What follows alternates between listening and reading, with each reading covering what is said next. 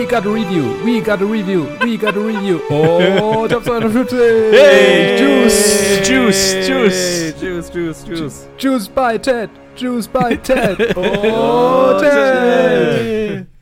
Juice by By Joe, Joe, Juice by Joe. Juice by Joe. Oh.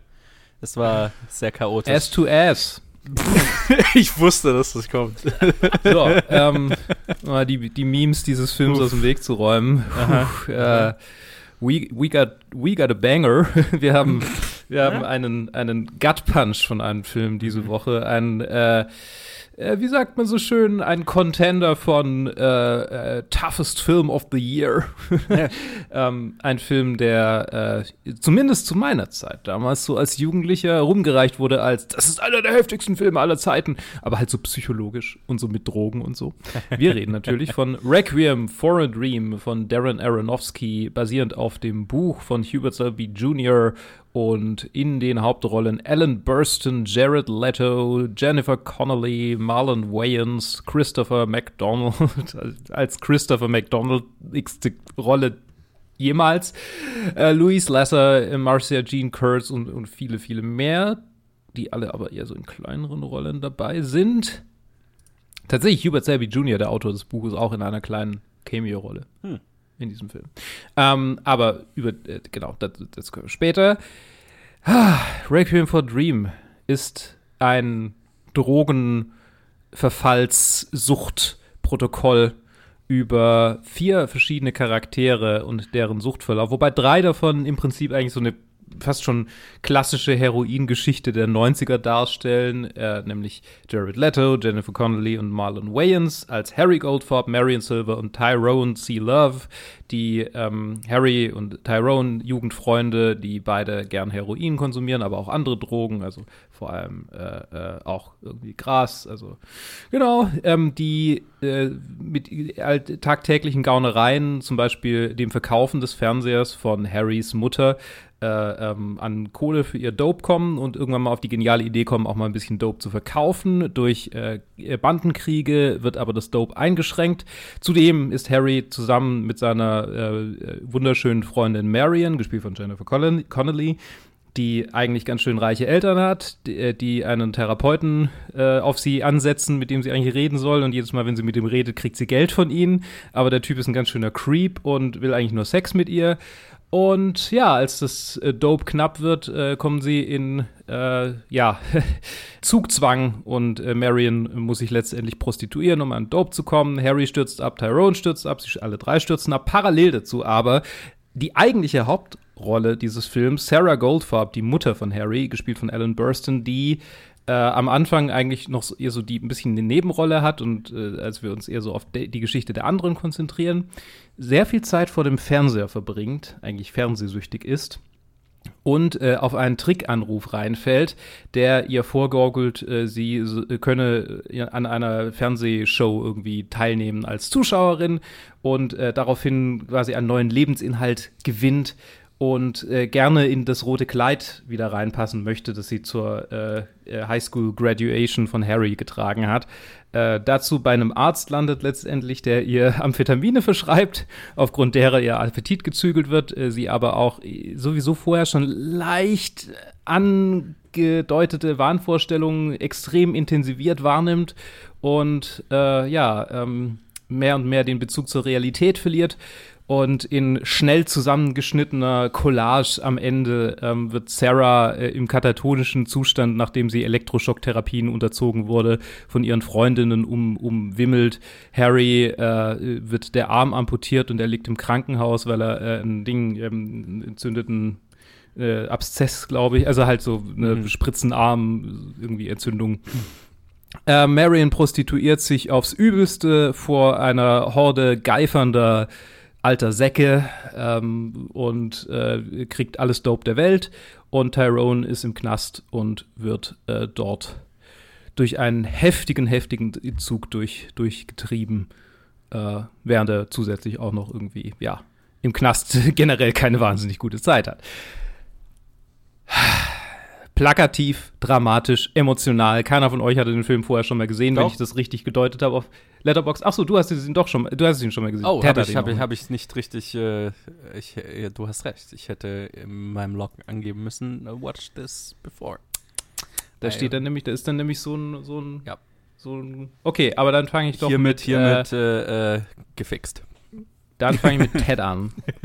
Das ist Ich- jetzt das Recht ich- verspielt anzufangen. Ich Oh. hatte ihn noch nie gesehen. Ja, das stimmt. Das hatten wir ja, Ja. schon, ich glaube, ich letztes Mal ein bisschen angedeutet, wo ich dann gesagt habe, uh, äh, jetzt siehst du dann gleich, wenn der Film kommt. Äh. Und ja, ähm, ich muss sagen, ich wusste eine Sache über diesen Film. Und zwar nichts Inhaltliches äh, und nichts über die Charaktere. Das Einzige, was ich wusste, ist, dass ein Shot, sag ich mal, sehr, sehr, sehr, sehr, sehr große Inspirationen aus, aus dem Anime-Film Perfect Blue nimmt. Mhm.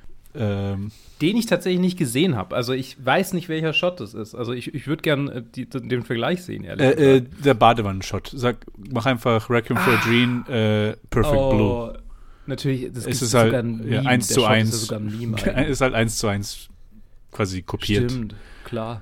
Das war die eine Sache, die sie über den Film wusste. Das heißt, mehr wusste ich über, über, äh, über den Film nicht. Und von Darren Aronofsky habe ich tatsächlich noch gar nicht mal so viel gesehen. Ich glaube, das Einzige, was ich von ihm kenne, ist Mother, den ich im Kino gesehen habe.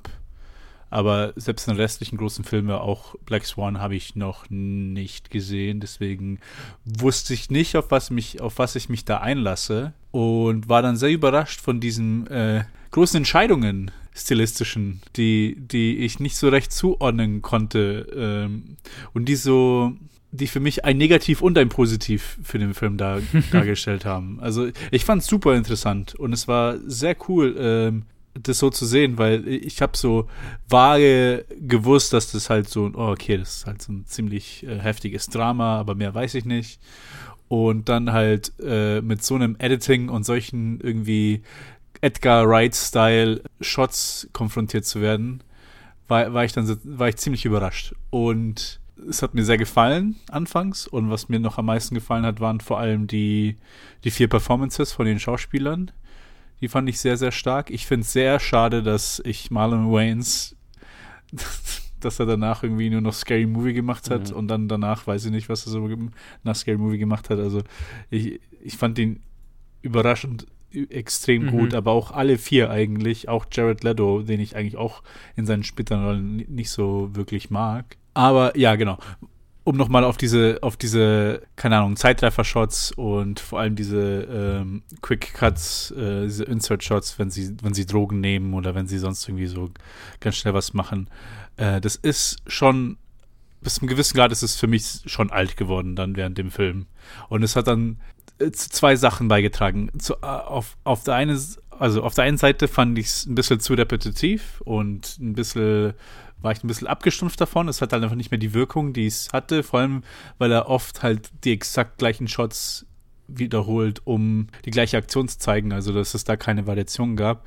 Und zum anderen hat, hat es mir so das Gefühl gegeben, dass er so ein bisschen so die Charaktere verliert. Oder die dann so immer mehr und mehr wie sie mir immer leerer vorkamen, die vier Figuren, die vier Charaktere. Äh, Ich hatte irgendwie mit diesem Fokus auf, auf die Machart von, von dem Film habe ich irgendwie immer mehr das Gefühl gehabt, dass er so ein bisschen die Menschlichkeit von diesen vi- vier Personen verliert und es sind einfach so mehr Archetypen werden oder halt äh, einfach nur ähm, so Playpieces um, für, für die Message des Filmes, wo es halt so aufs Mhm. Unausweichliche zugeht und total fatalistisch und so total in your face und so ein bisschen fast schon fast schon einfach oberflächlich ist mit dem, was ihnen passiert, weil ich auch in Retrospekt sagen muss, dass ich nicht wirklich, also dass man nicht wirklich viel über, über diese Charaktere erfährt. Also der, der große Fokus ist, wie du hast ja gesagt, mit der Hauptdarstellerin, also quasi mit der Protagonistin, mit Ellen Burstyn, dass da auch ziemlich da noch ein bisschen eingegangen wird, aber da hatte ich auch eher das Gefühl, dass es so irgendwie so in zwei Szenen dafür verwendet wird, dass es halt einfach nur gesagt wird und sie hält, hält Monolog über ihre Gefühle, anstatt halt das wirklich, also das Leben für sich sprechen zu lassen. Ich weiß nicht. Ich verliere mich gerade auch ein bisschen in, in, in meinen Gedanken, aber auf jeden Fall, je länger der Film ging, desto weniger menschlich fand ich ihn, und desto mehr irgendwie Exercise of Style Irgendwie, Mhm. okay, ich habe ich hab mir dieses Gerüst aufgebaut, so will, ich, so will ich diesen Film machen und dann arbeite ich einfach diese vielen verschiedenen Tricks, die ich machen will oder die ich zeigen will oder auf die ich irgendwie versuchen will, arbeite ich ab. Und am Ende hast, hat man halt dann schon ein gewaltiges Ende, der, wo halt dann bei mir irgendwie ein bisschen der Punch gefehlt hat, weil ich so ein bisschen, ja, keine Ahnung, es hat sich so leer angefühlt. Zum Ende hin. Und Okay. ja, äh, das ist so der erste Eindruck. kann ich sehr gut nachvollziehen. Kann ich wirklich sehr gut nachvollziehen. Joe, wie ging's denn dir? Ja, ich hatte den vor über zehn Jahren schon mal gesehen. Ist schon, ist schon eine ganze Weile her und ich weiß noch, also ich erinnere mich sehr wenig daran, mh, als ich ihn das erste Mal gesehen hatte, aber ich weiß nur, dass er auf mich eine ziemlich heftige Wirkung hatte. Nämlich eine, die glaube ich jetzt nicht so untypisch für diesen Film ist, äh, äh, wo ich mir dann hinterher gesagt habe, ja, also ne, den schaue ich, also den muss ich nicht noch, also ne, den schaue ich mir nicht nochmal an. Das muss ich mir nicht nochmal geben. So. Ja, es war interessant, den jetzt wirklich sehr, sehr viel, also mit sehr, sehr viel Zeit dazwischen nochmal anzuschauen. Und ich fand ihn immer noch ziemlich gut, aber diese Wirkung hat er jetzt auf mich nicht nochmal gehabt. Also ich fand es jetzt nicht, nicht, Mhm. nicht, nicht so krass, den nochmal anzuschauen. Also ich habe offensichtlich ganz schön viel anderen Scheiß in der Zwischenzeit gesehen. ähm, dass das jetzt äh, mich nicht mehr hier so schockiert hat. Und ich muss vielem zustimmen, was jetzt, was du gerade gesagt hast, Ted. Also ich finde, er, er, er er baut sehr gut auf. Also, ne, die, die einzelnen Charaktere und die Situationen, in denen sie sich befinden. Gerade jetzt in dem Trio von, Ella- äh, äh, von Jared Leto, Jennifer Connelly und Marlon Wayans ist natürlich jetzt auch ein bisschen typischer, ne? Das hat so jeder Drogen, in Anführungszeichen, Scare-Film hat, hat, hat so irgendwie diese an, äh, Züge dieser Charaktere irgendwo mit drin, ne? Und auch einige der Szenen sind natürlich, okay, ne, das, ob du jetzt Transpotting oder jegliche Art, jegliche dieser Filme hast, so bestimmte Szenen hast du in allen diesen Filmen drin. Ähm, ich, ich mochte Alan Burstyn, also die hatte ich gut in Erinnerung und die mochte ich dieses Mal auch definitiv am meisten und ihre Geschichte, weil das ähm, noch so ein bisschen uniker war und ich sie als Charakter einfach ziemlich interessant fand äh, mit ihrer Einsamkeit und, und Suche nach irgendwas, was ihr Leben füllt und äh, wo das sie hinführt. Das ähm, hat mich ziemlich deprimiert. also Mhm. Job well done sozusagen. Aber ich, ich stimme dir definitiv zu, Ted. Also mir ging es schon auch so, äh, je länger der Film dann ging und äh, je länger das halt einfach nur noch ein, ein Hinabrutschen in das äh, fatalistische Ende ist, dass es am Ende ist, desto mehr habe ich mir dann auch gedacht, ja, okay, also, naja, A, gut, ich weiß auf was es rausläuft, aber ich glaube, das ist jetzt auch keine riesige Überraschung, wenn man den Film das erste Mal schaut. Mm, ja. Äh, weil ich glaube, man, man kann relativ, also spätestens ab der Mitte kann man, kann man ahnen, auf was das rauslaufen wird. Und dann habe ich auch nur noch drauf gewartet, dass, ne, dass sie jetzt alle am Abgrund ankommen und dass der Film vorbei ist.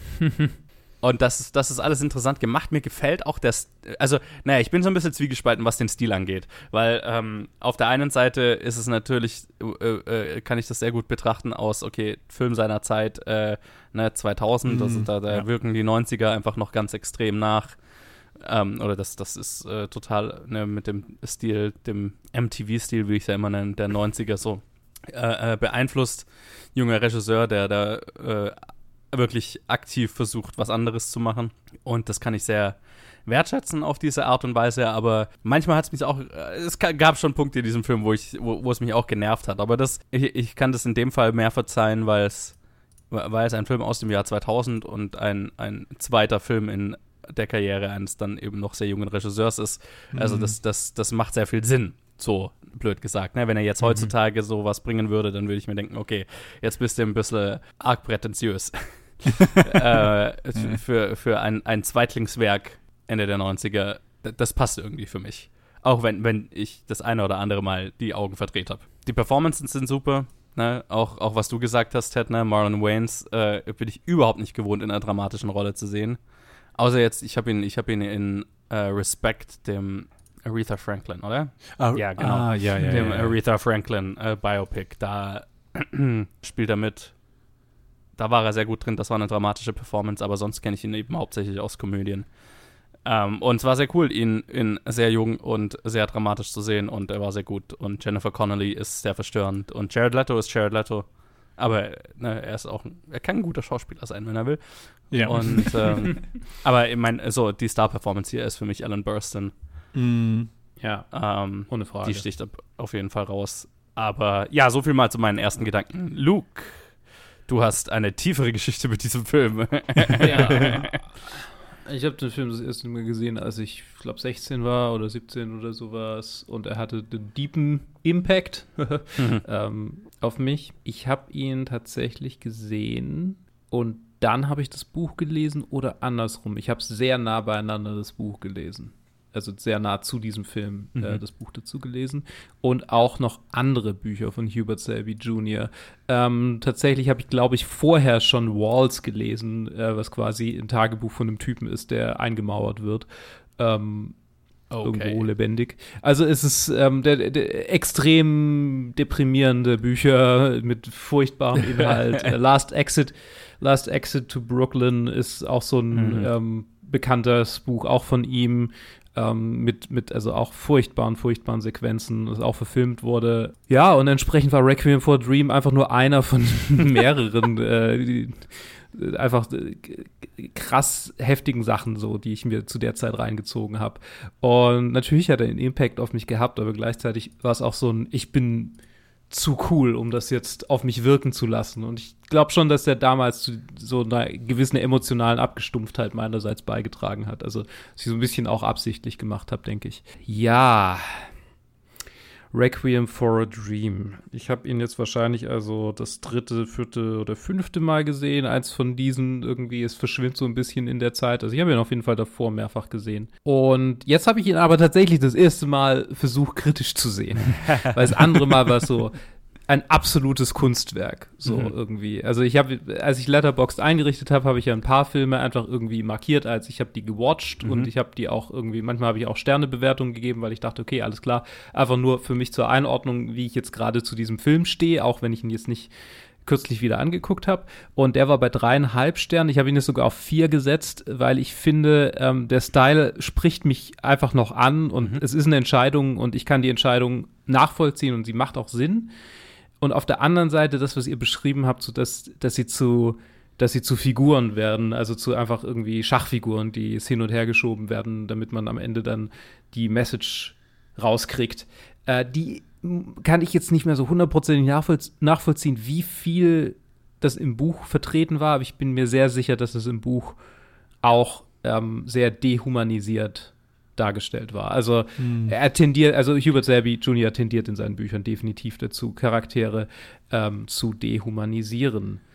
Genau. Und hm. äh, ja, äh, okay, aber was in diesem Film definitiv ein, ein großer Faktor ist, was ist, was ich kritisch sehen kann, jetzt glaube ich, ist die Darstellung von, von Sucht und von mhm. der Entwicklung von Sucht. So, also jetzt einfach dadurch durch meine Arbeit habe ich jetzt einfach viel mehr natürlich Secondhand, logischerweise, aber äh, Erfahrung, ähm, ja, auch im Umgang mit Leuten. Und ich muss sagen, äh, was mir, was viel akkurater ist, ist tatsächlich Trainspotting. Ah. Äh, mhm. so dieses, dieses absolut Extreme in diesem Film, so diese unglaublichen Tiefen, in die die Leute gehen, sind real und kommen vor. Aber so, es ist nicht so, so unendlich pessimistisch zu sehen wie in diesem Film. Es ist, es ist einfach nuancierter. So, der Film ist alles andere als nuanciert. Mhm. Das, ist, das ist er einfach nicht. Und ähm, es, es, weil es ist ja, äh, Sucht wird hier als was absolut hundertprozentig irgendwie Negatives in Erfahrung dargestellt. So die, also die, die erste halbe Stunde ist so, wow, es ist schon nice, aber man sieht natürlich auch immer so alles andere.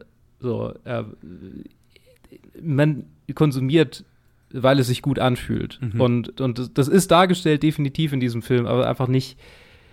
Irgend, irgend, es fehlt.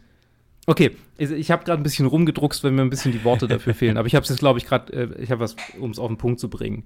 Es fehlt der Bezug zum eigenen Leben in diesem Film. Und ich mhm. glaube, sie haben, sie haben gedacht, dass sie das mit Sarah Goldfarb reinbringen und sie haben es auch ein bisschen mit ihr reingebracht. Das ist der einzige Charakter, bei dem es funktioniert. Ja. Aber bei den anderen Charakteren ist es so, okay, es ist vom irgendwie, vom Leben bis zur Gosse. So, vom normalen Leben bis zur Gosse. Und da fällt es jemanden, der, sagen wir mal, mit äh, Drogen experimentiert oder gerade Drogen nimmt oder vielleicht sogar äh, Gefahr läuft, äh, eine Sucht, äh, äh, einer Sucht zu verfallen oder süchtig zu werden. Der kann dann halt schön sagen, ja, aber ich meine, das sind halt Hero Heroinabhängige in der Gosse, das hat ja mit mir nichts zu tun. Mhm, mh. So, also das, das ist so eine Erfahrung, was ich auch immer wieder von unseren, von unseren äh, Leuten irgendwie äh, bei meinem Arbeitgeber höre, dass einfach, einfach so die Geschichten, die ich da erfahre, ist halt immer wieder, ähm, dass im Verlauf einer solchen Suchtkarriere du natürlich dich auch mit so Geschichten beschäftigst. Eben wie Requiem for a Dream. Mhm. Oder die, die Leute sich mit diesen Geschichten beschäftigt haben. Ich will es nicht depersonalisieren. Ähm, und dass da einfach klar diese Trennung geholfen hat, diesem süchtigen Persönlichkeitsanteil quasi so ein bisschen äh, zum Leben zu verhelfen oder den am Leben zu halten, so dass, dass man eben nicht diese Erkenntnis hat, okay, vielleicht habe ich ein Problem, weil immer wenn ein Problem dargestellt wird, ist es quasi allumfassend. So, okay, die, sind der, die landen in der Gosse, er verliert seinen Arm, sie muss sich prostituieren. Er, und selbst wenn du selbst an dem Punkt bist, merkst du es vielleicht nicht in der in der, in der, ähm, in dem Umfang. Und ich glaube, das ist auch das, was ich am ehesten noch an diesem Film äh, in, in, der Darstellung der Heroinabhängigen ähm, also wirklich direkt kritisieren möchte, ist so, dass es nicht gut dargestellt ist, wie sie sich selbst immer noch belügen am Ende. So. Also, dass sie quasi, dass, dass jemand, der eine so tiefgreifende Abhängigkeit von einem Stoff oder von irgendwas entwickelt hat, mhm selbst an einem solchen Punkt mit ganz großer Wahrscheinlichkeit immer noch weiter den Stoff möchte oder immer noch weiter machen möchte und nicht, nicht realisiert, dass der Punkt, an dem er ist, deswegen nur kommen konnte. So, also es ist, es ist, ja, ähm, die Menschlichkeit fehlt. Die Menschlichkeit fehlt auf jeden Fall. Und da ist es bei Sarah Goldthorpe halt äh, anders tatsächlich. Und, und es ist auch, es ist auch, scheint auch so ein bisschen der, ähm, der Fokus zu sein ähm, weil er, äh, also Aronofsky irgendwie in einem Interview gesagt hat, dass er es wichtig findet oder dass ihr, ihr Part der wichtigste für ihn ist, weil da die Leute ähm, sich dann fragen, okay, aber was ist denn eigentlich eine Droge? Weil eben so, das, ne, mhm. du denkst über Heroin, alles klar, das ist offensichtlich eine Droge, aber ich meine, lang vor der Opioidkrise in den USA, also nicht lang vor, sondern da fing sie vermutlich so langsam an, aber halt ne, lang bevor das irgendwie ein Thema war oder man darüber gesprochen hat, ist hier, ne, ein Arzt verschreibt dir das. Das muss ja gut sein, weil es ist vom Arzt verschrieben, sind Medikamente. Ja. Also nimmst du es. Genau. Und also einfach diese Fragen, okay, was kann denn eine Sucht alles irgendwie umfassen? Das sind wir ja heutzutage auch weitaus weiter als 2000. Aber finde ich interessant und finde ich spannend, da schon so die Anfänge zu sehen. So, jetzt habe ich super lang geredet und äh, ich äh, gebe mal, ähm, ich würde mal sagen, äh, die stilistischen Entscheidungen, Shots, äh, hier Ding, ähm, ganz viel, ganz viele, ganz viele Schnitte. ist was, was schon erwähnt wurde. Wollen wir darüber sprechen? Oder beziehungsweise, wenn, ja, ich, ist, sorry, ich bin gerade super weird. Äh, alles gut. So viele Schnitte. so viele Schnitte. so viele Insert-Shots, so viele, äh, I don't know, ganze Teile, die sich in Zeitraffer-Sequenzen abspielen. Äh, das waren tatsächlich immer mal wieder so Momente, äh, die ich die ich ziemlich geil fand, tatsächlich stilistisch. Also die ich auch noch heut, heute unironisch sehr noch gefeiert habe, diese Zeitraffer-Sequenzen immer wieder. Mhm. Ich kann gar nicht mehr sagen genau warum, aber einfach so dieses, naja, naja, doch schon, einfach so dieses äh, äh, vor sich hin existieren, ne? Ähm, mhm. Hm. Dass diese Charaktere, also vor allem das Trio halt äh, äh, hat, ne? Also wo sie einfach von, von Moment zu Moment quasi oder von einem Schuss zum nächsten Schuss sich hin existieren. ja.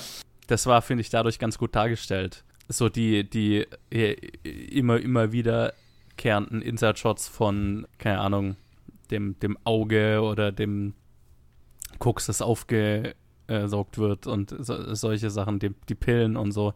Da, da, das wurde bei mir dann schon so ein bisschen alt mit der Zeit. Aber das ist halt, aber wie, wie gesagt, ich, ich fand das jetzt nicht, auch wenn ich jetzt so, auch wenn es mich dann irgendwann so ein bisschen genervt hat, ist das tatsächlich sowas, was ich mit dem, mit der Zeit, in der der Film rauskam, sehr, sehr gut, also was heißt erklären kann, einfach ähm, da, dadurch fällt das bei mir nicht so sehr ins Gewicht jetzt bei der Kritik her, sondern mhm. ähm, nee, das ist halt ja, wie ein junger Filmemacher in den 90ern einen Film angegangen hätte. Vor allem, wenn er, wenn er irgendwie was beweisen will und zeigen will, ich mache das alles anders und ähm, bin Teil dieser Generation Filmemacher, die da gerade äh, groß werden. Das, das passt halt total in den Stil seiner Zeit rein und das ist laut, das ist in die Fresse.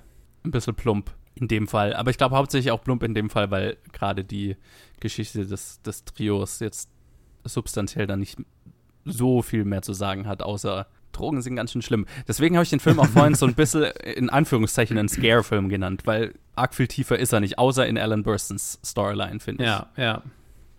Das stimmt. Äh, Ja, ist Ja, ein Zeigefinger. Ja, ja, ja, total, total, total.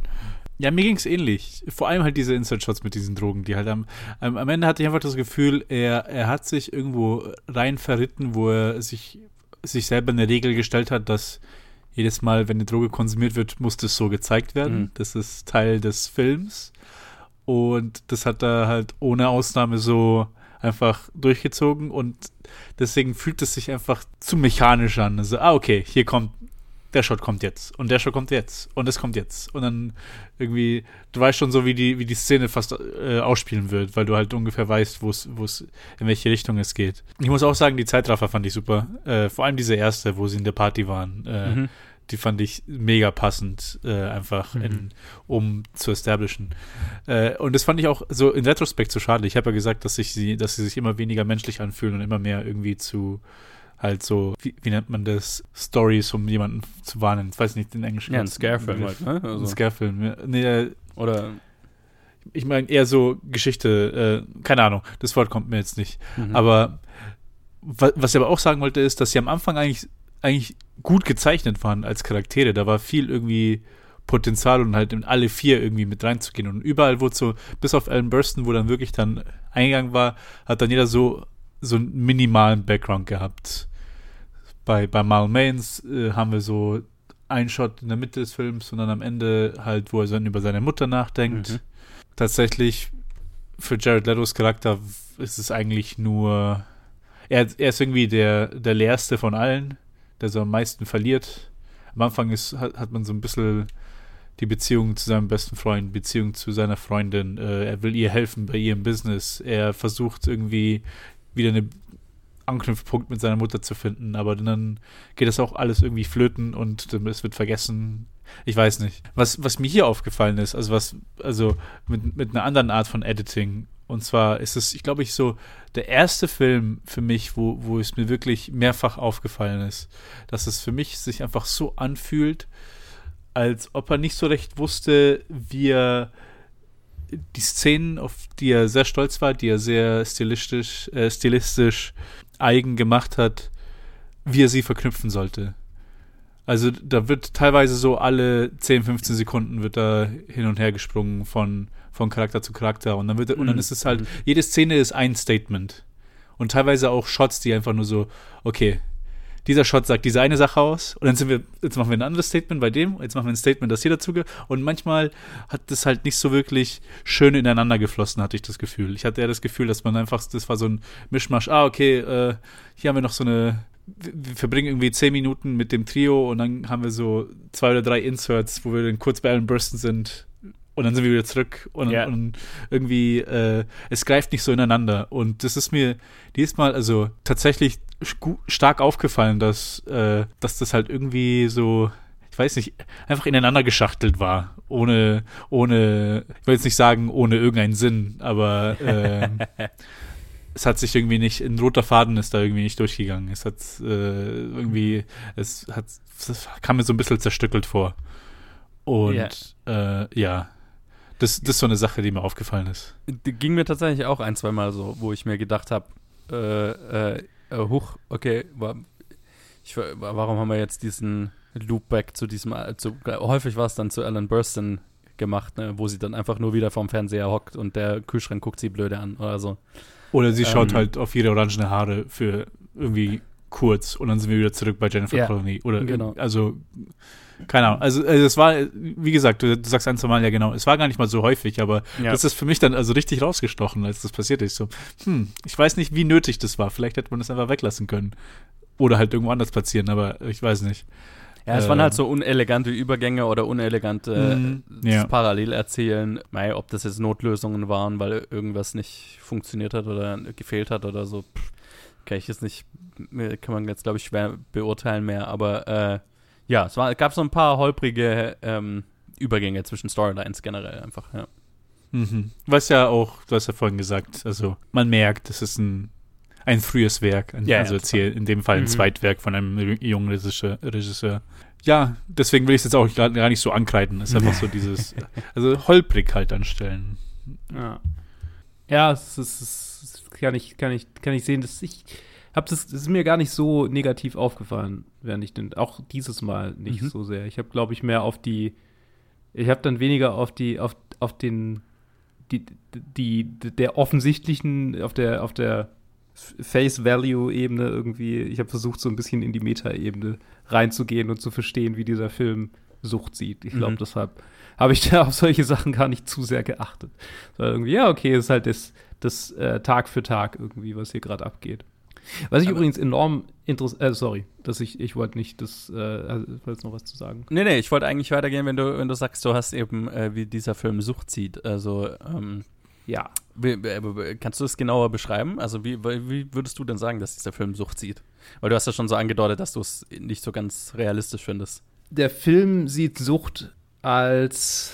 Ich meine, es sind, es sind verschiedene Arten, die wir, die wir sehen. Aber so Grund. Hm, ja, okay, vielleicht, vielleicht sieht er es nicht so falsch. Ähm, Mhm. Ich glaube, so der, der Hauptteil, ähm, wie, er, wie er es sieht, ist halt ein Verdrängen von anderen zugrunde liegenden Problemen. Mhm. So, also Sarah Goldfarb äh, äh, wird letztendlich süchtig nach Amphetaminen und, oder ist süchtig vorher nach dem Fernsehen und ihren Pralinen, weil sie in ihrem Leben nichts hat und in ihrem kleinen Apartment vor sich hin altert und einfach niemanden zum Reden hat und einsam ist. Äh, Ha- Harry ist süchtig nach Heroin, weil ja, das ist die Frage. Ne? Warum ist er süchtig nach Heroin? Wir erfahren halt nicht so wahnsinnig viel über seinen Charakter. Es ist möglich, dass er ähm, mehr vom Leben möchte und unzufrieden ist mit, mit dem, was er irgendwie hat, dass ihm sein Bildungsgrad es nicht erlaubt, irgendwie die Jobs zu pursuen oder dass er vielleicht einfach gar nicht die Jobs überhaupt irgendwas äh, äh, beruflich machen möchte, so dass er einfach irgendwie vor sich hintreibt. Das sind tausend verschiedene Gründe und für ihn wäre es aber ebenfalls so ein, so ein, in dem Fall quasi so ein, ein Verdrängen äh, von den tatsächlichen zugrunde liegenden Problemen. Aber ich glaube, bei ihm sehe ich das am ehesten noch einfach irgendwie problematisch, weil ich denke, okay, wir sehen nicht, was hat er für Probleme, außer irgendwie, er hat kein Geld. Also es ist, es ist, es ist nicht. Ich glaube, das ist das, ich glaube, bin ich so, so langsam arbeite ich es heraus. So. Bei ihm habe ich einfach äh, das, das Gefühl, okay, der ist kein Suchttyp und er ist vor allem kein Herointyp. So, ich sehe den nicht als an, an ich sehe den als Kiffer, aber Okay. dass der irgendwie mit Heroin zu tun hat, ist einfach nicht so, wie der Charakter geschrieben ist. Äh, Jennifer Connellys Charakter dagegen kann ich absolut sehen, also als irgendwie im, im Bereich der Essstörungen auf jeden Fall. Ähm, und, und natürlich in dem, also einfach so mit diesem, mit diesem Schönheitsbild und auch so ein bisschen was, es ist auch was Selbstverletzendes in Mhm. ihrem, in, in ihrem drin, was introvertiert, de depressiv auch, ähm, was nicht, was nicht, was, ich jetzt noch mit reinbringen, obwohl es keine Sucht ist, aber ähm, bei bestimmten Süchten, die sehr häufig einfach auch mit, mit auftritt. Die kann ich als Heroinabhängige sehen. Und Tyrone ist der farbloseste Charakter tatsächlich. So, der hat, von dem wissen wir am wenigsten. So, wir wissen, dass er eine gute Zeit haben möchte und wir wissen, dass er ein Kumpel von Harry ist. Und dass er niemandem wehtun will. So, das ist das, was wir über ihn wissen. Also er ist absolut eindimensional. Und das nervt mich halt so sehr, weil wir haben quasi zwei Charaktere, von denen wir ein bisschen was wissen, oder genug wissen, um dann irgendwie ihre Geschichte nachvollziehen zu können. Und dann interessanterweise die zwei Kerle in einem Film, der geschrieben ist und äh, ähm, directed äh, von zwei Männern, sind die, sind die Männer die charakterlosesten Charaktere. Es ist einfach, die sind eher so der Mittel zum Zweck. Und die sind mehr so der Self-Insert für, für Leute, die sich's angucken und die dann denken, oh mein Gott, ah, alles, was sie hatten, haben sie jetzt verloren. Jetzt, jetzt habe ich, ich habe angefangen, über, darüber zu reden, wie der Film Sucht sieht. Und ich glaube, das Problem ist einfach, dass der Film diese zwei Charaktere weniger als Charaktere als mehr Mittel zum Zweck sieht. Mhm. Ja. Und ähm, Hm, deshalb kann ja. ich nicht Ja, ja, darüber sprechen, wie deren, also wie der Film deren Sucht sieht. Aber die anderen beiden, also die von die von Sarah, wenn ich jetzt so drüber nachdenke, ich glaube, ich glaube, jetzt habe ich es raus. Die von Sarah und die von ähm, Marion kann ich schon eher, also kann ich schon eher sehen. Es ist halt ein zugrunde liegende Probleme, ungeliebt sein, nicht gebraucht werden, einsam sein. Also ich habe es beides in einen Topf geworfen, Mhm. das sind schon differenziert unterschiedliche Probleme.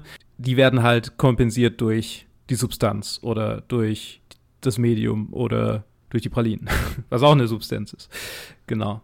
Also, und, und das ist, das ist realistisch. Also, das ist, glaube ich, bei sehr vielen Süchtigen die Problematik, dass einfach ein zugrunde liegendes Problem da ist und das wird halt dadurch kompensiert, dass man was konsumiert. Mhm. So, Mhm. das ist, ist relativ simpel runtergebrochen, ist natürlich nicht so eindimensional zu sehen. Es gibt sehr viele Faktoren, die mit reinspielen, aber ähm, so ein, ein, ein sehr häufiger Faktor ist das definitiv. Das Ja. macht Sinn. Ja, also, ja, total muss ich zustimmen. Vielleicht ist das auch vor allem an den zwei Männern da, wo ich dann das Gefühl hatte, dass da einfach mir einfach komplett alles gefehlt hat. Weil ähm, bei Marlon Wayans habe ich habe ich es mir weniger gedacht, weil ich den eher so als wie schon von Anfang an das Gefühl hatte, okay, er, er hat eher sowieso von Anfang an so ein bisschen den Status von einem von einem Side-Charakter Mhm. weil er von Anfang Mhm. an nicht die Screentime bekommt, die die anderen drei bekommen und immer nur so mit dabei ist und vielleicht mal ein oder zwei Szenen hat, sehr kurze, wo es dann nur um ihn geht. Aber bei Jared Leto war es halt einfach dieses, dieses offensichtliche Loch von Sachen, die von seiner Mutter angesprochen werden, wo er aber anscheinend keinen Bezug dazu hat. Wir Mhm. erfahren nichts, wie er zu seinem Vater stand, zu seinem, hat er sie verlassen, ist er gestorben, keine Ahnung, kann ich mir jetzt nicht Mhm. erinnern, ob, ob das, ob das äh, gesagt wird. Mhm. Äh, bis auf dieses I love her, I guess, I bought her a TV, ist halt auch die Beziehung zur Mutter auch nicht mehr so wirklich da. Also du hast, du hast recht, man erfährt nicht wirklich so, was ist, was ist sein Problem, das er mit sich mitschleppt, wo er, wo er Kompensation, also wo er, wo er einen Ausgleich dafür braucht. Und es ist halt besonders schade, wenn man sie halt schon als so ein Mutter-Sohn-Gespann introduced. Das sind, die sind ja die ersten beiden Charaktere, die man, die Mhm. man direkt kennenlernt im Film, dass das halt irgendwie so einfach abfällt und nicht wirklich präsent ist und immer nur so, vielleicht, es wird halt einmal aufgegriffen und dann ziemlich schnell wieder fallen gelassen. Was aber halt komisch ist, weil es halt auf der einen Seite von der Mutter her als ein also es wird schon wichtig dargestellt, weil einfach das, die sozialen Kontakte das Wichtigste auch sind, vor allem für Leute, die halt in solche Situationen verfallen, ist, je, je einsamer man ist, je mehr man sich alleine fühlt, desto eher greift man zu irgendwas anderem. Und wenn man halt ein großes, wenn man ein gutes, also irgendwie gute Unterstützung in seinem Umfeld hat, von, seinen, von seiner Familie, von seinen Freunden, dann ist es ja wieder anders. Und man sieht irgendwie, dass es der Mutter fehlt, aber beim Sohn ist es wieder so, ja, hm, der ist halt, der, der ist halt süchtig am Anfang, weil er halt süchtig ist. Also es ist Mhm, halt so ja. etabliert. Es fühlt sich einfach nicht, es fühlt sich nicht echt an. Und deswegen habe ich halt, ich muss sagen, deswegen habe ich auch am wenigsten gefühlt an, an seiner, an seinem Ende. Mhm. Weil es, es für mich, es hat sich am künstlichsten für mich angefühlt, weil es halt auch am künstlich, am brutalsten war am Ende. Ich muss sagen, dass, dass die anderen drei vor allem dann ich äh, dann die Emotion hatte. Und dann auch vor allem eher bei den Frauen, auch bei Marlon Wayans ja auch, war es auch eher nur so ein kleiner Moment, den wir hatten, der, wo halt so ein Callback zu, zu seiner Mom. Mhm. Aber ja, ich weiß nicht, das ist halt, es ist, es ist irgendwie, keine Ahnung, es hat mit viel Potenzial für mich angefangen und dann hat sich irgendwie, es hat einfach das Menschliche gefehlt. Und ich glaube, das ist so das größte Problem. Es halt, es fühlt sich einfach zu, zu predetermined an. Das so, okay, das ist halt ein Konzeptfilm. Das Konzept kommt zuerst und dann kommen erst die, und dann danach die Charaktere und mir geht es eigentlich darum, dass ich zum einen einen super fatal, fatalistischen Film machen will und zum Hm. anderen habe ich so super hyper ähm, stilistische ähm, Züge, die natürlich kam das ja später, aber die mich, also ich kann es nicht, ich kann halt nicht nicht dran denken. Ich kann nicht nicht an Edgar Wright denken, wenn halt diese ganzen Insert-Shots äh, und diesen schnellen Cuts sind. Also das, Mhm. das kommt halt für mich halt ganz automatisch und dann ist es halt, natürlich, es ist ein anderer Kontext, aber ja, ich weiß nicht. Ich weiß nicht, ob es halt wirklich den Film geholfen hat, bis zu einem gewissen Grad. Es ist äh, interessant, ähm, was ich gerade irgendwie, oder was ich vorhin schon rausgefunden habe, äh, der Darren Aronofsky hat sich dafür halt extrem an Hip-Hop-Videos äh, orientiert. Also es ist quasi, den Stil hat er, sagt er, hat er entwickelt äh, wegen den unzähligen Hip-Hop-Videos, die er sich in den 90ern reingezogen Mhm. hat. Und äh, hat sich davon quasi extrem inspirieren lassen. Also, ja. Auch das macht sehr viel Sinn, ja. Also, ja, äh, ja, das macht sehr viel Deswegen auch halt, äh, äh, das unterstützt ja eigentlich total mein ähm, Begriff von MTV Style, äh, äh, Stil, äh, Filmstil, einfach vom, weil das ist eben diese ganze Generation 90er Jahre Filme, die diesen Schnittstil gewählt haben, waren halt durch MTV und Musikvideos und ne, den Boom von der Musikvideoindustrie generell äh, inspiriert. Daher kommt das Ganze. Also ja, der, der verkörpert das dann ja fast sinnbildlich. Ja. diesen, diesen ganzen, diese, diese ganze Welle, sage ich jetzt mal, äh, wo ich ja ganz happy bin, dass wir die überwunden haben. Tatsächlich, äh, ich habe ja gesagt, viele der Stilelemente, da konnte ich einfach so, okay, das ist irgendwie der, der Stil der Zeit, das konnte ich so abtun. Mir, mir ist gerade eingefallen, die, die Split-Screens waren eigentlich die Elemente, wo ich, wo ich am meisten mir gedacht habe, uh, come on, fuck off. Vor allem, es gibt diese Szene, wo ja. Jared Leto und ähm, Jennifer Connelly im Bett liegen und äh, sich gegenseitig anschauen, aber es ist durch ein Splitscreen getrennt und dann ist es äh, äh, zeitlich nicht, oder beziehungsweise sind halt einfach mehr äh, unterschiedliche Takes miteinander vermischt, sodass halt ja. die Continuity zwischen diesen beiden Mom äh, Bildern nicht stimmt. Ne? Also wenn Jared Leto dann seine Hand hochhält, um ihr über die Wange zu streichen, dann ist in dem Bild, in dem Take, in dem sie zu sehen ja. ist, kommt das dann erst später oder zu einer anderen Zeit und dann ist das Ganze die ganze Zeit unterschnitten von so super mm, Close-Ups ja. von irgendwie einem Finger, der über eine Handfläche streichelt oder so ein, so ein Kram. Das war, glaube ich, die Szene, wo ich am meisten mir gedacht habe, okay, fuck off. Das jetzt habe ich tatsächlich das, übernommen. Das, das, das, ist mir so stark aufgefallen dieses Mal und ich habe mir gedacht, ist da ein Intent drin? ist da schon ein Disconnect zwischen den beiden, der dadurch ausgedrückt werden soll? Oder ist es oh, einfach nur Frage. Stil, eine, eine Stilentscheidung? Also ist es, ist da tatsächlich auch irgendwie eine, eine, eine Erzählebene da mit, mit diesem Splitscreen drin oder ist es einfach nur Bullshit. Also, so wie ich Darren Aronofsky einschätze, hätte er definitiv eine Antwort darauf und würde sagen, das ist mhm. definitiv gewollt. Ob das dann der Wahrheit entspricht, sei mal dahingestellt. Ja.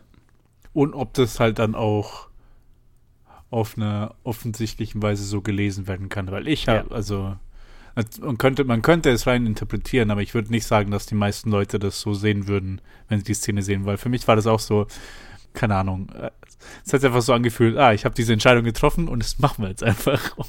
Komme, was wolle. Hm. Äh, es, ist so ein Fall, es ist so ein Fall, finde ich, klar, du kannst es jetzt relativ offensichtlich lesen als, ja, ja, okay, zwischen den beiden ist einfach, da ist, da ist schon irgendein Disconnect. Da, da, da, die, die sind nicht mehr synchron. ne, deren, deren hm. Leben. Es ist halt sehr plump, aber Darren Aronofsky generell ist halt auch kein besonders subtiler Filmemacher, ne? Also ich meine. Das stimmt auch, ja. Du musst dir nur den letzten Film, den er gemacht hat, Mother anschauen, ne? Das ist ja. die, ich glaube, die beiden sind ganz gut vergleichbar in ihrer Nicht-Subtilität. Ja. Ähm, und auch in ihrer, in ihrer Überstilisierung. Äh, wobei mir hm, Mother ja. da, glaube ich, noch ein bisschen besser gefällt. Aber Mother hat ungefähr genau die gleiche Tiefe. Also, ne, es ist auch so, okay, ja, da ist, der, der ganze Film ist eine einzige Metapher und der, hm, der will, dass du viel reininterpretierst die Message ist jetzt aber auch nicht besonders deep und ich glaube, hier ist dasselbe, ne? Außer jetzt vielleicht bei Alan Burstons Charakter. Ich meine, das ist jetzt auch nicht das, die tiefgründigste Geschichte aller Zeiten, aber ist, ich finde den, den ähm, Unterschied schon gravierend zwischen ihrer Geschichte und ne, der, der wirklich Symbolik mit sinnvoller, eine, eine mit tieferer Aussage und so weiter und den anderen mhm. drei, die so ganz, ganz klassischer äh, äh, Drug Drogen-Scare-Film sind einfach, ne? So, ui, ui, ui, äh, die, die, die junge Frau rutscht in die Prostitution ab, weil das, das passiert halt einfach immer, wenn es irgendwie mit Drogen einhergeht. Mhm. Irgendeiner landet auch immer im Knast und ich meine, das Armamputieren ist vielleicht noch das Innovativste daran. Ja. Oder das, das Wobei, ich mein, nicht typischste. Ja. Also das habe ich zumindest, glaube ich, noch in keinem dieser, dieser Scare-Filme gesehen, ne? Aber das ist halt auch aus dem Buch. Also das ist, ah, eins, ja, also da, das ist also aus den 70ern. Aus dem Buch aus den 70ern. Ja. Deshalb, ja. Also, genau, und, und da bei den drei habe ich halt so das Gefühl, also noch mehr vielleicht bei, ein bisschen bei Jennifer Connelly, wobei ähm, jetzt so dieses, okay, sie kommt eigentlich aus einem äh, wohlhabenderen Haus und hat so eine Lehre im Leben, einfach weil sie im Prinzip alles haben kann mhm. und, und, keine Beziehung zu ihren Eltern hat und so. Das habe ich auch schon ganz schön oft gesehen, diesen Charakter. Und der wird jetzt auch, finde ich, nicht so tief mehr exploriert. Ne? Wir haben da im Prinzip zwei Szenen dazu. Ne? Sie unterhält sich mal mit Jared Leto so ein bisschen drüber und dann quatscht sie mit diesem Typ, den ihre Eltern halt angeheuert haben, so ein bisschen darüber. Aber, aber das war's. Ähm, und dann bleibt halt Alan Burstyn als ähm, der Charakter, der ja auch den meisten Fokus kriegt und der wirklich, also, ne, wo so ein bisschen Medien Kritik mit drin steckt, ne, mit, ihr, mit ihrer Fernsehsucht und die Art und Weise, ja. wie das Fernsehprogramm gestaltet ist. So. Ja, ich habe ja ne, gesagt, nicht subtil, dass Darren Aronofsky ist ja, überhaupt nicht subtil. Richtig. Aber da, das ist da mit drin und dann ist es ein, ne, tiefe Einsamkeit, Einsamkeit im Alter, ne, obwohl sie da ja, ja theoretisch ja. Freundinnen hat und das ist ja super real oder auch gerade Einsamkeit in, im Alter, die dann verbunden ist mit viel Medienkonsum, logischerweise, ne? weil ein laufender Fernseher dann halt den Kontakt zu anderen Menschen ersetzt. Und dann ein Abrutschen in eine, in eine, Medikamentenabhängigkeit, das fühlt sich auch sehr viel realer an und sehr viel geerdeter und, und also eben nicht wie, wie eine konstruierte Story, um über den, wie, darüber zu reden, wie schlimm Drogen sind, so. Mhm, ja, ja. Es ist, halt, es ist halt auch so ein Zeitproblem, weil ähm, wenn man sich vornimmt, in einen Film, der jetzt eigentlich auch eigentlich ziemlich kurz ist im Vergleich, also zu dem, was man heutzutage so gewohnt ist, äh, bei einer Stunde 40.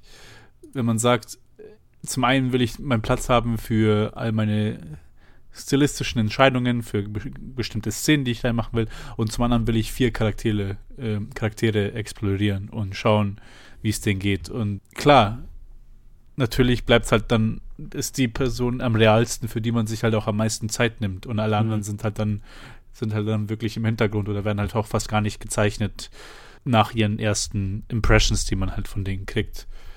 Und ja, ich, je länger ich drüber nachdenke, desto mehr denke ich, was wäre, wenn dieser Film einfach sich nur auf zwei Personen konzentriert hätte. Mhm. Halt Alan Burstyn und ihren Sohn. Oder vielleicht sogar ein Mutter-Tochter-Gespann draus gemacht mhm. hätte und dann irgendwie so Alan Burstyn und Jennifer Connelly einfach als Fokus äh, des Films gehabt hätten, wo, ja. wo man es ein bisschen, vielleicht ein bisschen hätte umschreiben müssen, aber halt vor, auf, auf die zwei Frauen den Fokus gelegt hätte. Mhm. Äh, weil im Ende ist halt vieles, ich weiß nicht, es, ich, ich, ich, ich wiederhole mich eigentlich nur. Also vieles bei den zwei Männern war halt einfach, hat, war, war tatsächlich kein Gut Punch für mich. Also, mhm. also, so sehr man, so sehr nee. auch dieser Film jetzt berüchtigt ist dafür sowas und ich sehe auch die ganzen Letterbox Reviews. Tatsächlich fand ich ihn gar nicht so so heftig, wie, wie am mhm. Ende äh, so sein Ruf ihn vor, vorauseilt. Es ist halt, es grenzt halt schon, spielt halt mit dem Grad, ist das hier Misery Porn oder yeah. ist das noch eine, mhm. eine ernstzunehmende ich mein, Geschichte? Das ist, eine, das ist eine spannende Frage und ich mhm. glaube auch ein bisschen, ähm, der Gut Punch für mich damals als Teenager, als ich ihn das erste Mal gesehen habe, war die Tatsache, dass äh, Harry Marion ja implizit erlaubt hat, sich zu prostituieren oder er ihr quasi gesagt hat, sie soll sich prostituieren, um an Stoff zu kommen. Und dann, hab, dann war für mich quasi der Downfall durch Harry, dass ihm das jetzt angetan wird, dass Marion, also quasi, wie mhm. muss sich Harry fühlen? Also, also ganz, ganz, ganz perfide, ganz mhm. furchtbar.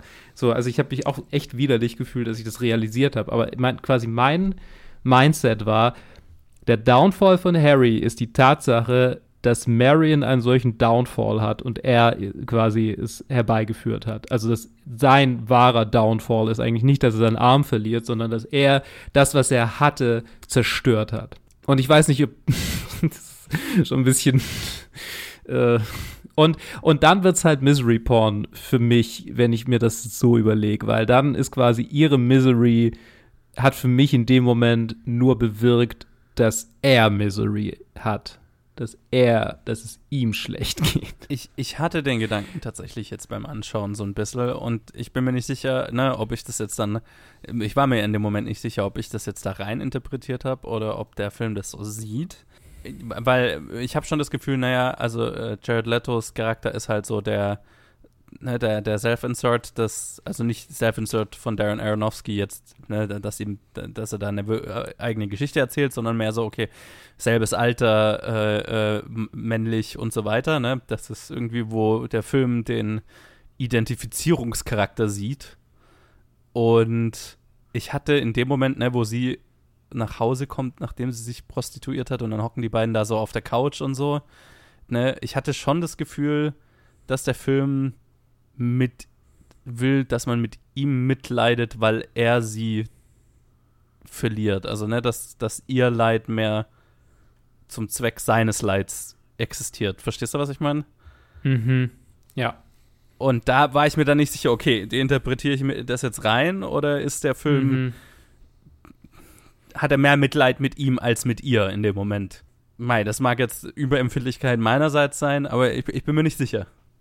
Ich Ja, muss sagen, äh, ich war sehr, das war eine ziemlich, ähm, für mich halt starke Szene, also nicht eine starke Szene, sondern ich hatte eine starke Reaktion zu der Szene, weil als sie dann zurückkommt und er einfach irgendwie beleidigt da hockt und irgendwie so, und dann Ja. bin ich so für, für, für, für einen Moment bin ich so richtig also sauer geworden, also wütend Mhm. geworden auf, dass das so ein, also dass das so geschrieben ist, dass das so eine Person ist. Also, ah, ja, okay, äh, vor 20 Jahren war keiner, weil wir sind halt noch in anderen, also wir schauen halt auch mit einem anderen Kontext drauf. Wobei Klar. ich sagen muss, auch am Ende des Filmes ist ja auch so, also zumindest hatte ich das Gefühl, ist auch der Fokus eigentlich der, der Arm, es war für mich irgendwie nur Schockfaktor und der Fokus war eher Mhm. auch darauf, auf, auf dem Dialog, dass so, ja, hast du denn jemanden?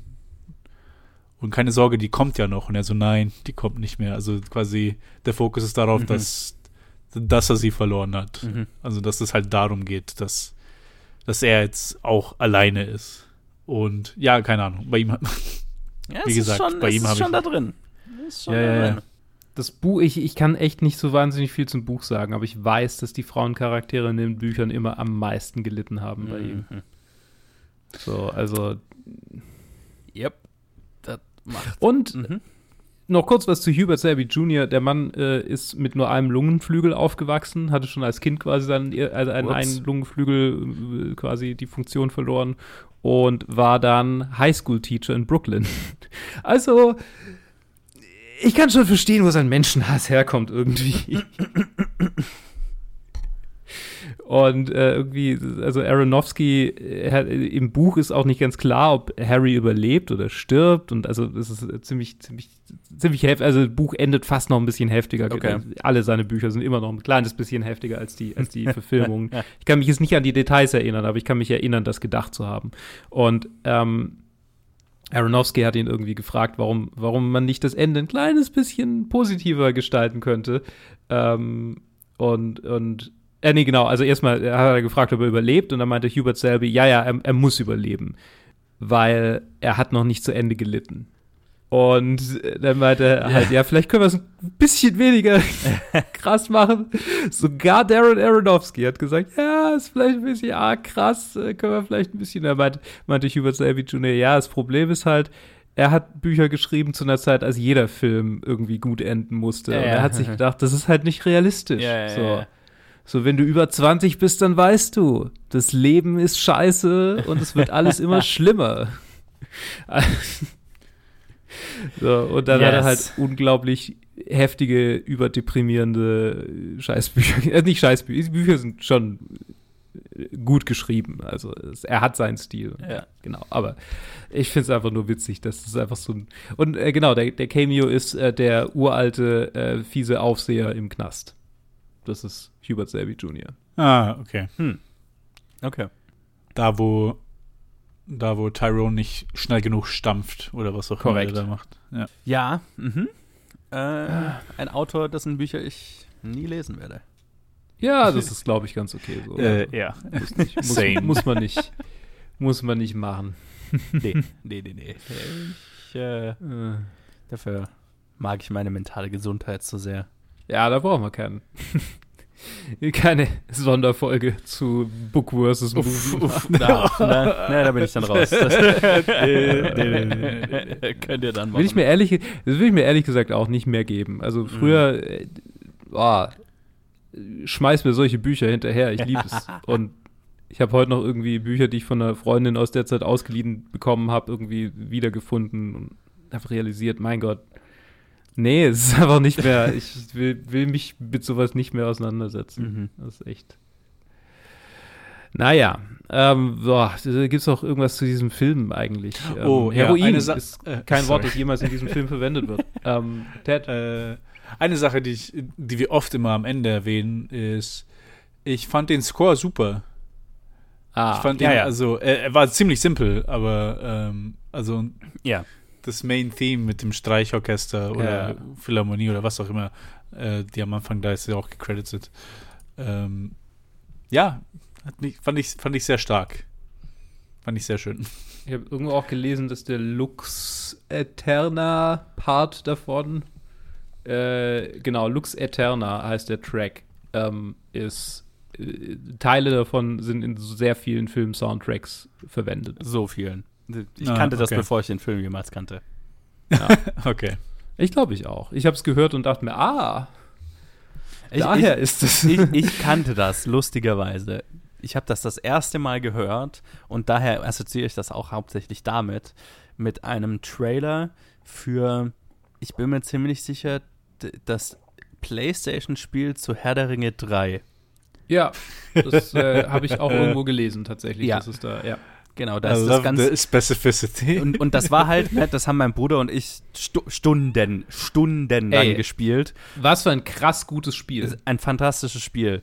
Ich, ich habe die Playstation das Spiel noch rumliegen, müsste ich mal spielen. Ähm, oh, nice. Und das Geile ist, jedes Mal, ne, wenn du den Controller lang genug liegen lässt, dann war quasi der automatische, ähm, hat er angefangen, automatisch diesen Trailer zu spielen. Ne, das war Oh, quasi der, ah. der Bildschirmschoner einfach, ne, wenn du zu lange Ja. nichts gemacht hast. Das heißt, und das war halt immer mit, genau mit diesem Track, mit dem und ich kann noch, ich weiß noch genau die Bilder dazu, ähm, äh, was in dem Trailer dann passiert an den einzelnen Stellen. Ne? Ich, ich, ich, weil das, ich habe das so viel gesehen, das war so ein gigantischer Teil meiner Kindheit. Deswegen, ich assoziiere das, ich habe, ich, ich hab, wo ich den Film das erste Mal gedacht, gesehen habe, habe ich gedacht, hä, haben die das geklaut von Herr der Ringe oder was? aber das war ja, davor- ah, whatever. Ähm, aber da, damit assoziiere ich das hauptsächlich. Also so viel benutzt wurde das auf jeden Fall. yes. Alright. Yo. Jo. Äh, Fazit zu Requiem for a Dream. Ich kann ihn nicht guten Gewissens irgendjemandem empfehlen, glaube ich, weil ich nicht hundertprozentig davon überzeugt bin, dass es. Ah, nee, ah, doch, bin ich. Eigentlich, also ja, wegen der Performance von, äh, ähm, was ist los mit mir? Mit, von Alan, Alan Burstyn. Burstyn, die, die übrigens den Cinematografen Matthew Libertique zum Weinen gebracht hat. Oh. Ähm, die ihr Monolog über das Altwerden Ah, ähm, ist quasi der Take, den sie dann auch verwendet haben, ist sie zwischendurch ganz kurz aus dem Fokus scheinbar. Ich, wahrscheinlich haben sie es in Post irgendwie gefixt, aber er heißt quasi im Post fixen.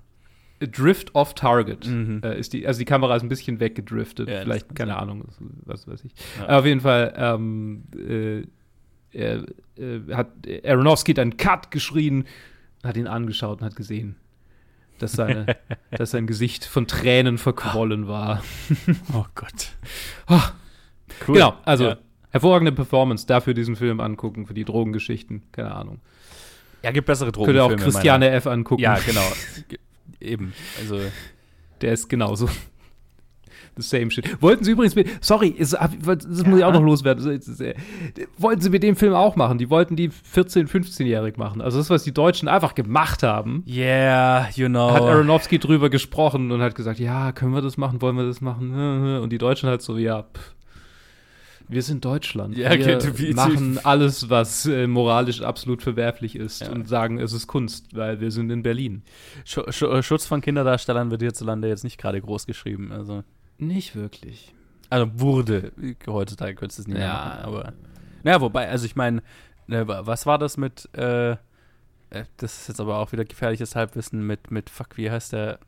Bekannter deutscher oder österreichischer Regisseur, ich habe gerade den Namen vergessen, der jetzt irgendwo im Ausland einen Film gemacht hat, wo er quasi. Uli Seidel. Uli Seidel, danke. Ähm, der jetzt, äh, wo wo es jetzt Vorwürfe gab, weil er irgendwo in, im Ausland einen Film gemacht hat, wo er anscheinend Kinderdarsteller ganz übel behandelt hat und halt quasi ins, irgendwo ins Ausland gegangen ist, wo die, wo er das halt machen kann. Also, Uli Seidel ist eh so ein Fall, ne? Ähm, What a man, what a man, what a man. fuck him. What a mighty bad man. Ja. Okay, äh. Requiem for a Dream.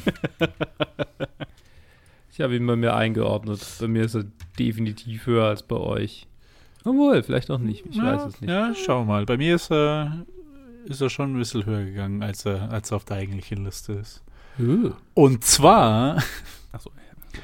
habe ich den auf Platz 58 hinter, hinter Inception und über Goodwill Hunting. Okay. Und ja, ich habe zwar jetzt schon ziemlich, ziemlich viel Negatives gesagt, aber am Endeffekt irgendwie so der ist, der, der Anfang ich, war für mich immer noch sehr stark und vor, vor allem ist er auch getragen von den vier Performances für mich. Und die, die vier Schauspieler tragen diesen Film auch auf ihren Schultern. Ja, nee, bei mir ist er schon deutlich tiefer. Also ich kann sehen, dass der in der Top 250 ist. Ich würde ihn nicht mal ansatzweise so hochsetzen. Also ein guter Film, hauptsächlich wegen der Alan Burstyn Storyline. Na, wie gesagt, andere Teil ist mehr so ein Mhm. klassischer Drogen-Scare-Film. Da gibt es bessere einfach. Also würde ich, ich würde Trainspotting in der Top 250 definitiv höher setzen als den hier. ja. Ähm, und deswegen ist er bei mir auf Platz 73 hinter Inglorious Bastards und vor American History X. Ich würde Rainspotting so viel höher setzen als diesen Film. Aber ihn habe ich schon relativ hoch. Er ist auf Platz 54. Ui. Unter Wally und über The Prestige. Mhm. Und äh, ja, es ist äh, tatsächlich Wally, gute Überleitung. Wir haben nämlich einen weiteren Pixar-Film als nächsten, den wir besprechen. Äh, verzeiht uns bitte, dass die aktuelle Reihenfolge der Liste, wie auch immer sie jetzt sein sollte, äh, nicht eingehalten wird. Jetzt zum Zeitpunkt der Aufnahme hat uns Ted oder hat Ted vor- vorhin gesagt, ähm, dass jetzt äh, Singing in the Rain sich reingemogelt hat zwischen hier äh, äh, Requiem for a Dream und Toy Story 3.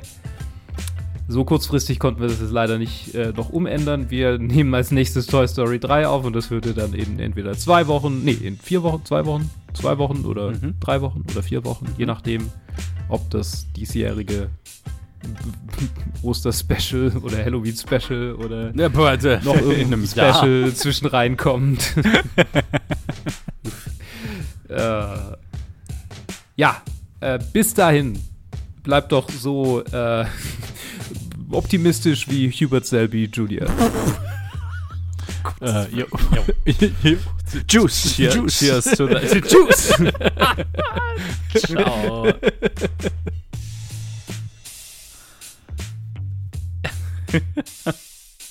Schon ikonisch.